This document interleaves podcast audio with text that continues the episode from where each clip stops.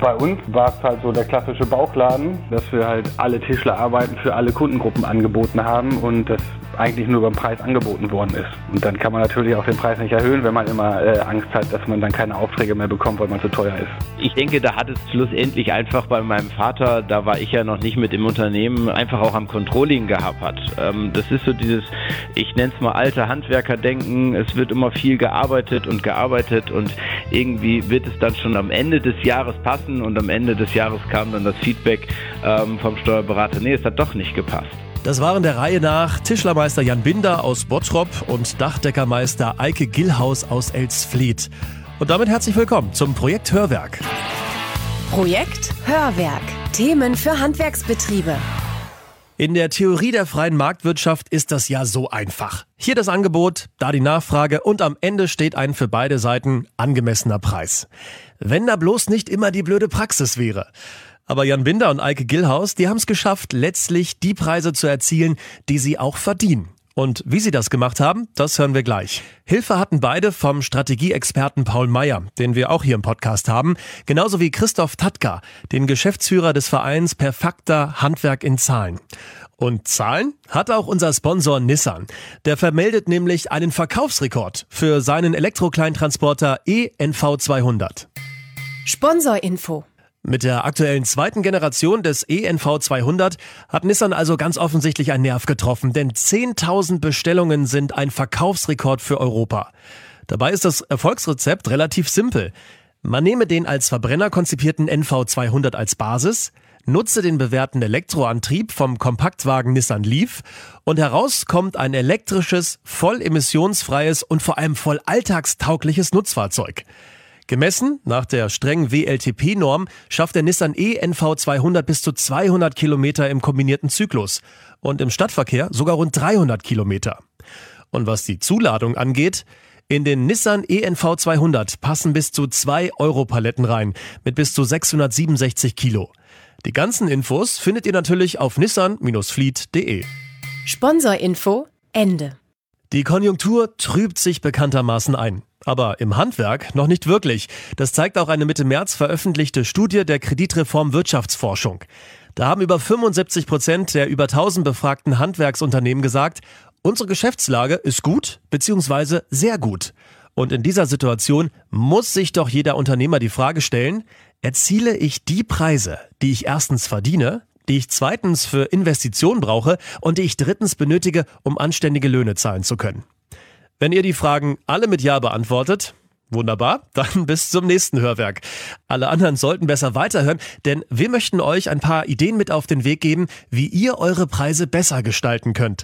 Und darüber reden wir jetzt zunächst mit Christoph Tatka, dem Geschäftsführer des Vereins Perfakta, Handwerk in Zahlen. Das Interview. Guten Tag, Herr Tatka. Guten Tag, Herr Flück. Zunächst mal zu Ihrem Verein, Perfakta. Was genau machen Sie da?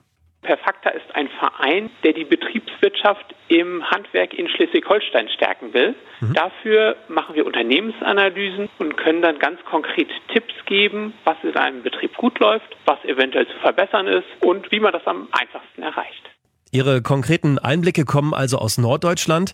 Äh, aber denken Sie, dass das Handwerk jetzt ganz allgemein mit den Preisen rauf kann oder vielleicht sogar muss?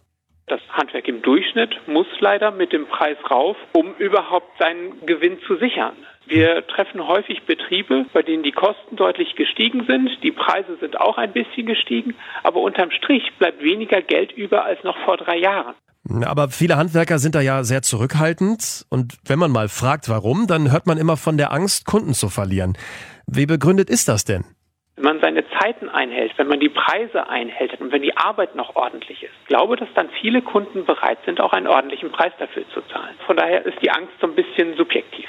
Hm. Es gibt in der Praxis leider Aufträge, die, die gehen einfach schief, bei denen sich dann ein Auftraggeber mit der Zeit verkalkuliert, die er braucht. Und klar, wenn er sich mit der Zeit verkalkuliert, er denkt, er ist in vier Tagen durch und er braucht dann sechs Tage, dann hat der Handwerker dort ein kein Geld verdient. Ja. Wenn ich alle Aufträge, für die ich ein Angebot abgegeben habe, bekomme, dann mache ich etwas falsch. Mir hat mal ein Straßenbauer erzählt, dass sein Ziel ist, dass er 30 Prozent aller Aufträge bekommt.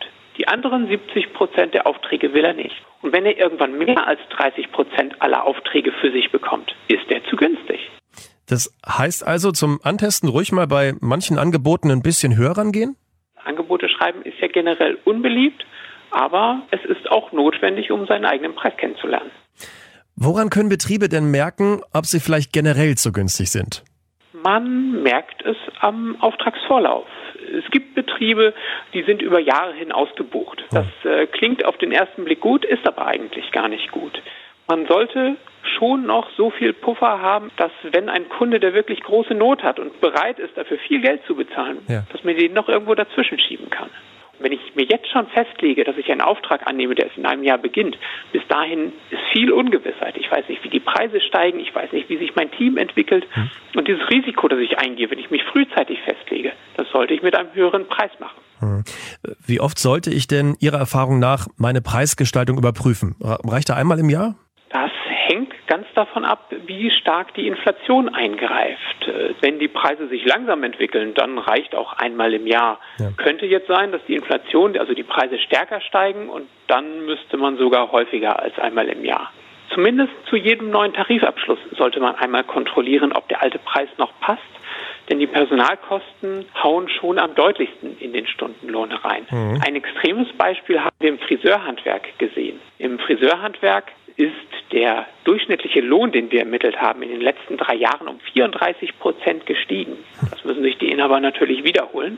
Wobei 34 Prozent ist natürlich gar nicht so einfach, sich das von den Kunden bezahlen zu lassen. Und das ist ja auch die entscheidende Frage. Also, wie sage ich es meinen Kunden? Einfach einen Stift nehmen, den alten Preis durchstreichen, den neuen dran schreiben? Das ist, glaube ich, kein guter Weg, oder? Der mustergültige Weg, so etwas anzupassen, beruht auf dem Instrument der Nachkalkulation.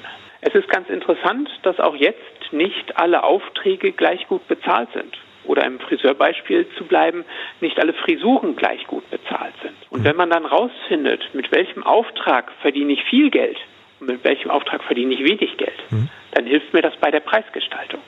Also wenn Preiserhöhung, dann besser nicht mit der Gießkanne, sondern ja, lieber gezielt, also da, wo es Not tut. Richtig. Denn wenn ein wenig lukrativer Auftrag ausfällt, dann tut mir das nicht deutlich weh. Wenn allerdings einer meiner besten Auftraggeber plötzlich nicht mehr bei mir seine Arbeiten machen lässt, ja. weil er sagt, ihr seid zu teuer geworden, dann wird das sehr teuer für meinen Betrieb. Und deswegen sollte ich an der Stelle vielleicht mit dem Preis gar nicht hoch. Man kann sagen, dass eine Auftragsnachkalkulation ein Erfolgsrezept ist. Ich hätte fast gesagt Erfolgsgeheimnis. Geheimnis ist es nicht, aber ja. es ist wirklich ein sehr guter Hebel, um künftig gute Ergebnisse zu erzielen. Und das wollen wir ja. Dann also vielen Dank für die interessanten Einblicke an Christoph Tatka, Geschäftsführer des Vereins Perfakta, Handwerk in Zahlen. Gerne. Auf Wiederhören. Tschüss. Also, nicht jeder Auftrag ist auch ein guter Auftrag. Und wenn wir das mal weiterdenken, dann ist es doch eine gute Idee, überhaupt nur gut bezahlte Aufträge anzunehmen. Oder zumindest überwiegend. So macht das mittlerweile auch die Tischlerei Binder. Weg vom eingangs beschriebenen Bauchladen hin zu einem klaren Profil. Unsere Kernkompetenz war schon immer der Möbelbau. Und dann sind wir halt auf Möbel nach Maß gekommen mit passenden Stauraumlösungen. Und haben uns dann halt auch überlegt, wer überhaupt in Frage kommt als Zielgruppe. Und das sind ein Eigenheimbesitzer der berühmten Generation 50 plus. Und dann haben wir halt noch geguckt, was man machen kann, um uns vom Markt auch abzusetzen und so ein Alleinstellungsmerkmal zu haben. Jan Binder und seine Schwester hatten den Familienbetrieb übernommen und dann komplett neu ausgerichtet. Ähnlich war das auch bei Eike Gillhaus, als klar war, dass es mit der Tischlerei seines Vaters so nicht weitergehen konnte. Wir haben überlegt, okay, was machen wir? Hören wir jetzt hier mit der Gillhaus-Zimmerei auf? Ich hatte dann Dachdeckermeister gemacht. Dann haben wir gesagt, okay, dann ändern wir es und haben die alte Firma von meinem Vater abgemeldet, einen ganz neuen Namen dann angenommen hier, sind dann mit einer alles sauber komplett durchgestartet und sind zu zweit angefangen. Einer, alles sauber, ist ein Franchise-System, das seinen Kunden qualifizierte Eigenheimmodernisierungen aus einer Hand bietet. Dieses System hat Strategieberater Paul Meyer aus einer Werbeagentur heraus mit seinen Kollegen aufgebaut. Dabei ist er eigentlich noch nicht mal Handwerker, sondern gelernter Einzelhandelskaufmann. Und er kennt auch nicht nur die Sonnenseiten des Berufslebens, sondern ist mit seinem ersten eigenen Laden damals krachend gescheitert. Das haben Sie gut recherchiert. Ich gehe ja auch da ganz offen mit um. Ja, ich war noch relativ jung und da ich aus dem Verkauf komme, hat es auch nicht daran gelegen, die nötigen Umsätze zu machen. Ich bin aber nach gut drei Jahren daran gescheitert, dass ich betriebswirtschaftlich keine Ahnung hatte und musste dann eingestehen, jetzt bist du pleite und das war schlimm. Aber jetzt ist es besser. Sein Franchise-System ist mittlerweile verkauft und Paul Meyer befindet sich im, ja, wie er es nennt, Unruhestand. Und von da aus verbreitet er seine zentrale Botschaft an Handwerksbetriebe. Und die lautet, wie der Titel seines Seminars, Kopf schlägt Preis. Besser wäre vielleicht Kopf schlägt Niedrigpreis. Denn Preisgestaltung fängt immer zuerst im Kopf an. Es hat viel damit zu tun, wo die Kollegen hinschauen oder hinhören. Und wenn Sie sich mal umhören, fast jedes Angebot verspricht Rabatte oder Preissenkungen. Und wenn ich mich immer nur mit dem Blick auf die Konkurrenz fortbewege, schaffe ich erstmal gar nichts. Der Grundgedanke ist ganz simpel. Wer wenig erwartet, bekommt auch wenig. Und umgekehrt, wer positive Erwartungen hat, der wird auch eher positive Resultate erzielen. Das klingt jetzt vielleicht ein bisschen esoterisch, so nach wünsch dir was, aber der Punkt ist, wenn ich vom Kopf her an meinen Erfolg glaube, erst dann fange ich auch ernsthaft an, mir zu überlegen, was ich denn dafür tun kann, damit dieser Erfolg auch eintritt und handle entsprechend. Eine reine Preiserhöhung und nichts zu verändern, das kann schiefgehen. Das große Unglück von allem ist die extreme Vergleichbarkeit der Handwerksleistungen untereinander. Wenn ich mich so präsentiere, ein Angebot schreibe, wie meine umgebenden Kollegen auch, wird sofort auf den Preis geschaut. Die logische Konsequenz, um bessere Preise zu erzielen, lautet von daher raus aus der Vergleichbarkeit. Aber wie?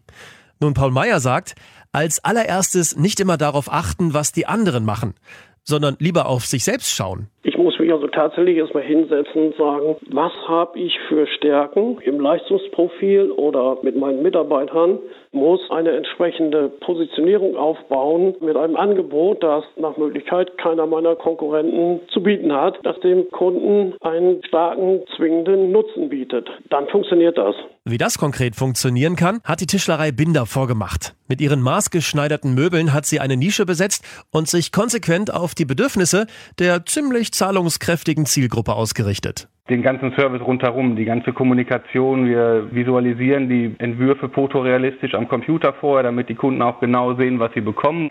Dann so Dinge wie Termintreue und Zuverlässigkeit, saubere und ordentliche Montage mit professioneller Endreinigung. Das sind alles so Sachen, die halt dann on top kommen und die halt für eine Kundenbegeisterung sorgen, damit die uns dann halt auch nach Möglichkeit weiterempfehlen. Natürlich gibt es Kunden, die sind nur begeistert, wenn sie wenig bezahlen. Aber vielen Kunden ist etwas anderes wichtiger, dass am Ende das Verhältnis von Preis-Leistung stimmt. Diese Erfahrung hat auch Dachdeckermeister Eike Gillhaus gemacht und darum stört es ihn auch nicht, dass er vielleicht etwas teurer ist als die Konkurrenz. Wir machen ja auch dafür eine ganze Menge mehr und vielleicht auch anders wie andere Handwerker. Das steigert wiederum die Kundenzufriedenheit und somit dann auch die Empfehlungsrate hin zu neuen, anspruchsvollen Kunden, die sagen, dass man das mit uns gut machen kann. Festpreisgarantie ist zwar ein bisschen teurer, aber das toleriert der Kunde und äh, schlussendlich bezahlt der Kunde auch diese Leistungen. Den richtigen Kunden ist ihre Zufriedenheit auch was wert. Und daran schließt sich eine weitere Frage an, die für Strategieberater Paul Meyer ganz wesentlich ist.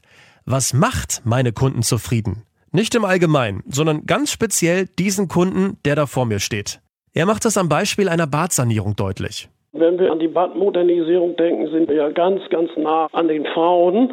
Bekanntlich bestimmt zu 92 Prozent die Frauen, wenn es um Eigenheimmodernisierung geht. Und ich habe in meiner Tätigkeit erlebt, dass die Sensibilität oft bei Null liegt wenn ich bei den Produkten möglicherweise vergleichbar bin, aber in meiner Dienstleistung, wie ich mit den Frauen umgehe, wie ich ihre Wünsche erspüre, da kann ich dann Punkte machen. Und wenn ich dann auch noch weiß, dass Frauen ganz, ganz stark auf Visualisierungen reagieren, die ich ja heutzutage präsentieren kann, dann sind sie ihren Konkurrenten meilenweit voraus. Und dann geht es plötzlich auch nicht mehr um den eigentlichen Preis. Ihr könnt das oft ungeliebte Erstellen von Angeboten also als Chance begreifen, die Kunden zu gewinnen, die bereit sind, für gute Arbeit auch gute Preise zu bezahlen. Ein Weg, das Ganze wirtschaftlich zu gestalten, ist, ich setze mich in Ruhe hin und mache Musterangebote. Und die passe ich dann immer individuell an meinen Kunden an. Paul Meyer empfiehlt sogar, das gleich in drei Varianten zu tun. Günstig, Standard und Luxus. Wenn ich dann eine Luxusvariante biete, ist die Überraschung oft ziemlich groß, weil sie dann sagen, oh wow, das gibt es auch alles, das habe ich ja gar nicht gewusst. Und vielleicht auch sagen, ich nehme den mittleren Vorschlag, aber ich möchte das aus der Luxusvariante das und das noch dazu nehmen. Zwei Vorschläge reichen übrigens nicht, denn sonst stünde der Kunde nur vor einer Entweder-Oder-Entscheidung und dadurch wäre nichts gewonnen. Das Ergebnis dieser aufwendigen Angebotserstellung ist dann aber zweierlei. Erstens fühlt sich der Kunde oder die Kundin ernst genommen und in guten Händen und zweitens, je individueller mein Angebot ist, desto weniger vergleichbar ist es. Und dann kann diese Kundin auch noch drei oder vier andere Angebote da liegen haben. Die anderen Kollegen machen sich für gewöhnlich die Mühen nicht und wundern sich, dass sie eine Abschlussquote haben von höchstens drei Abschlüssen aus zehn Angeboten und das auch noch bei schlechten Preisen. Diese Phase hat Tischlermeister Jan Binder mittlerweile hinter sich gelassen. Dank der Spezialisierung auf bestimmte Aufgaben für bestimmte Kunden. Also wir haben wertschätzende, begeisterte Kunden, die bezahlen teilweise, bevor sie eine Rechnung von uns bekommen haben. Wir haben fast keine Preisverhandlungen mehr und geben auch überhaupt keine Preisnachlässe mehr. Wenn man die Kunden halt von vornherein so überzeugt, dass sie das Produkt so toll finden, dann denken die teilweise gar nicht mehr dran, nach dem Preis zu fragen. Das hätten wir uns vor drei Jahren, glaube ich, auch noch nicht vorstellen können, dass es so geht. Und auch für Dachdeckermeister Eike Gillhaus hat sich der Aufwand der Betriebsneugründung mit einer anderen Ausrichtung, ja, im wahrsten Sinne des Wortes, ausgezahlt wir können ohne schlechtes Gewissen jetzt auch Investitionen tätigen. Ja, wo wir vorher mal gucken müssen, wo nehmen wir das Geld her, wie kriegen wir das hin. Das kann man jetzt auch ohne den Weg zur Bank zu gehen machen. Und das steigert natürlich dann auch im Umkehrschluss das Betriebsklima. Es macht Spaß, wir haben alles, wir können sauber arbeiten. Da der Preisdruck nicht so hoch ist, läuft alles etwas entspannter. Zusammengefasst. Entspannter arbeiten. Und am Ende bleibt mehr übrig. Für den Betrieb, für die Mitarbeiter und für den Chef. Offenbar lohnt es sich, sich damit zu beschäftigen, wie man als Handwerksunternehmen bessere Preise erzielt. Und das fängt im Kopf an. Ihr müsst euch darüber klar werden, dass es wirtschaftlich betrachtet gar nicht sinnvoll ist, immer alle Arbeiten zu machen. Wenn ihr immer alle Aufträge bekommt, dann seid ihr zu günstig und die Preise müssen rauf. Ein gutes Werkzeug ist da das Mittel der Nachkalkulation. Rechnet aus, bei welchen Aufträgen verdiene ich gut und bei welchen nicht. Und nehmt da Preisanpassungen vor, wo es notwendig ist. Sollten hier dann tatsächlich Kunden gehen, ist es an dieser Stelle auch nicht so schlimm, denn da habt ihr eh kaum was verdient. Die Zeit könnt ihr besser nutzen, um zum Beispiel nachzurechnen, ob eure aktuellen Stundensätze noch ausreichen, gerade vor dem Hintergrund steigender Kosten. Dafür könnt ihr euch auch Unterstützung holen bei der Handwerkskammer, dem Steuerberater oder bei Vereinen wie Perfakta in Schleswig-Holstein. So einen Stundensatzcheck solltet ihr ohnehin regelmäßig machen. Mindestens einmal im Jahr, öfter bei hoher Inflation und immer dann, wenn die Kosten steigen. Ein anderer Weg, bessere Preise zu erzielen, ist es, sich um bessere Kunden zu bemühen, indem ihr besser seid als die Konkurrenz und eure Angebote in eurer Zielgruppe bekannt macht. Das Wichtigste ist, aus der Vergleichbarkeit rauszukommen. Wenn ein Kunde bei Betrieb A und Betrieb B exakt das gleiche bekommt, na, dann nimmt er natürlich den günstigeren. Aber wenn ihr euren Kunden Services und Produkte bietet, die er so nur bei euch bekommt, dann geht es am Ende weniger um den Preis, sondern um ein aus Sicht des Kunden gutes Preis-Leistungs-Verhältnis. Eine Möglichkeit ist es, dem Kunden immer gleich drei Angebote in verschiedenen Preiskategorien zu machen. Oft steht am Ende dann ein ganz individueller Auftrag, der mit anderen Angeboten kaum vergleichbar ist. Das ist alles natürlich leichter gesagt als getan, denn dafür muss ich meinen Betrieb entsprechend aufstellen. Aber um an Kunden zu kommen, die bereit sind, für gute Leistung auch gutes Geld zu bezahlen, muss ich mich bemühen. Aber diese Mühe, die kann sich richtig lohnen. Und ich hoffe, es hat sich auch für euch gelohnt, hier im Hörwerk-Podcast reinzuhören. In der nächsten Ausgabe geht es dann, ehrlich gesagt, ich weiß es noch gar nicht so genau, worum es geht, aber wir hören uns auf alle Fälle in zwei Monaten wieder. Bis denne, euer Stefan Pflück. Projekt Hörwerk. Eine Kooperation der Schlütersche Mediengruppe und Antenne Niedersachsen.